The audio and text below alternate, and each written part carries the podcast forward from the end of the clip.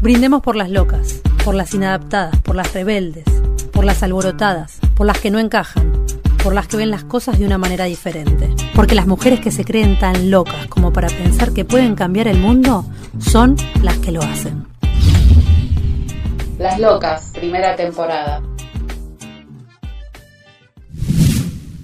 Hoy, María Elena Walsh, compositora, cantautora y escritora argentina.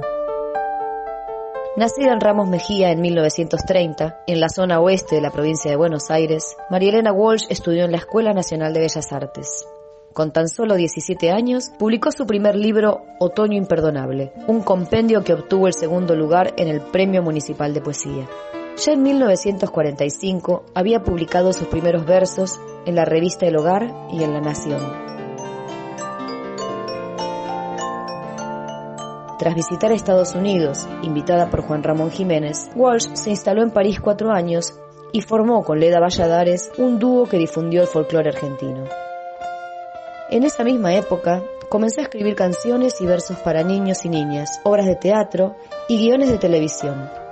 El éxito de María Elena fue abrumador y se enfocó en las infancias. Así nacieron Doña Disparate y Bambuco y canciones como El País del No Me Acuerdo, que se impregnaron en casi todos los hogares.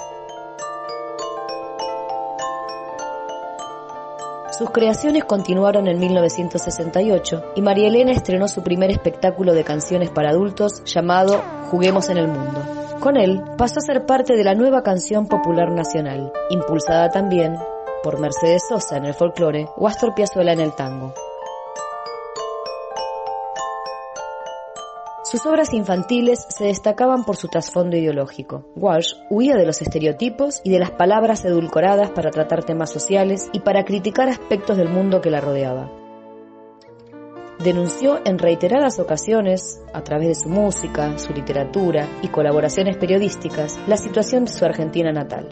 Así fue nombrada doctora honoris causa de la Universidad Nacional de Córdoba. Sus libros, clásicos de literatura infantil, han sido traducidos al francés, inglés, italiano, sueco y hebreo. En pleno gobierno de Perón, partió a probar suerte en Europa, concretamente en París, donde en el Hotel du Grand Balcón conoció a una gran cantidad de artistas. Ya de vuelta en Buenos Aires, comenzó a experimentar con la canción infantil, publicando los álbumes Canciones para Mirar en 1962 y Doña Disparate y Bambuco en 1963, ambos espectáculos estrenados con mucho éxito en el Teatro San Martín. Paralelamente sostuvo un compromiso por la educación infantil. Junto a la especialista en el tema Eva Giberti, Florencio Escardó y Arnaldo Raskowski estudiaron la pedagogía del psicoanálisis sobre cómo era la infancia de 1963 en nuestro país y qué necesidades había en ese área. El final de la década de los 70 y principios de los 80 no fueron fáciles para María Elena. Perseguida por la censura de la dictadura militar, decidió no seguir componiendo ni hacer presentaciones en público. En 1981 se enfermó de cáncer y tuvo un largo proceso de tratamiento y recuperación. Ya curada hacia 1983 y con el regreso de la democracia, inició nuevos proyectos que la llevaron a participar en la Sociedad Argentina de Autores y Compositores y realizar trabajos para televisión. En la Argentina de 1970 nacen la Unión Feminista Argentina y el Movimiento de Liberación Feminista, agrupaciones con activistas de clase media alta e intelectuales que trajeron de Estados Unidos libros de feminismo radical al país y los tradujeron. También hubo representación del Partido Socialista y el Partido Obrero, que crearon nuevos espacios de reflexión para las mujeres. Había dos vertientes, feminismo puro y feminismo y política. Walsh formaba parte de este segundo grupo. Junto con la escritora Angélica Gorodischer y la cineasta María Luisa Bernberg, fueron las artistas representantes del movimiento más relevantes de la época. En el artículo Virginia Woolf y los secretos de la tribu femenina, Walsh escribió sobre el ensayo que la obsesionaba en su juventud, al igual que a Ocampo. El cuarto propio es una metáfora de un ámbito mental, una manera de ordenarnos interiormente y escapar a la locura impuesta a las mujeres y los pobres por el discurso autoritario y represivo.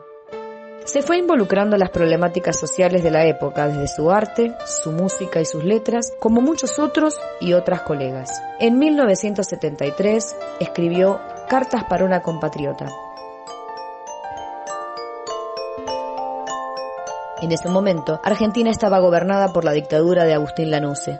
En sus párrafos se leen líneas alentando a las mujeres a luchar, a desistir a seguir manteniendo un sistema que se caía podrido. Abandonen los ruleros y usen la cabeza para pensar, señalaba un sistema que se escandalizaba de actos terroristas, pero hacía la vista gorda ante los atropellos cometidos contra el cuerpo de la mujer. Ya en 1978, en plena dictadura cívico-militar, alejada de la escena teatral como consecuencia de la censura de la época, escribió Las desventuras en el país del jardín de infantes. Dos años después, en la revista Humor escribió un artículo titulado sepa usted por qué es machista. Y entre las razones se destacan las siguientes. Porque se siente Dios. Porque su mamá es una santa. Por lo tanto, las demás mujeres son unas brujas. Porque su mamá es una bruja. Por lo tanto, las demás mujeres también. Porque en el fondo es antisemita, antinegro, antiobrero, antijoven. Pero como eso ya no corre más, se desquita con la misoginia, que aquí y ahora viene con premio. Pero no se descuide, por poco tiempo más. María Elena escapó de los estereotipos y expectativas que se tenían sobre ella como mujer. Era independiente en todos los aspectos de su vida y no dejaba que nada afectara esto. Así lo expresaba. Nunca pensé que hiciera falta agregar moraleja al final de una canción ni decirles a los nenes que se porten bien. Nunca me interesó ponerme en el papel de madre. Su espíritu rebelde en épocas oscuras del país, sus ideales feministas en una sociedad marcada por el machismo y su dulzura soñadora en cada una de sus letras la ubican en un lugar de añoranza y admiración. Ahora, las mujeres somos las que ella deseaba, las que dejamos los ruleros, las que salimos del embrutecimiento por encierro doméstico, las hermanas que, como bien decía María Elena Walsh, rompimos con los muros que impedían nuestro encuentro. Sucede que ya no aguanto que en la calle me grites a la primera de cambio, tenías que ser mujer. Soy mujer y me equivoco, pero vos, ¿quién te crees? ¿Valentina la astronauta? ¿Evita, Sor Juana Inés? Sos el león de la metro, mucha porra y poco rey. No me vengas con rugidos, que no hay selva por acá. Y no soy ninguna fiera ni la mona de Tarzán. Yo fallo por accidente y no por fatalidad. Cuando agarre la manija no sé si lo haré tan mal como ustedes, que arremeten gobernando marcha atrás. Conmigo te equivocaste de programa y de canal. Me tomaste por tu abuela, que aguantó sin pestañear. Si tenés el monopolio del acierto universal, yo te dejo vía libre, pero vos déjame en paz. Y cuando las papas quemen, arréglate sin mamá.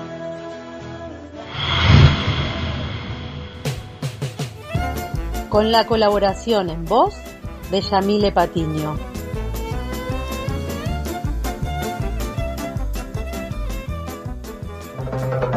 Esta fue una producción de Miel de Arcilla Contenidos.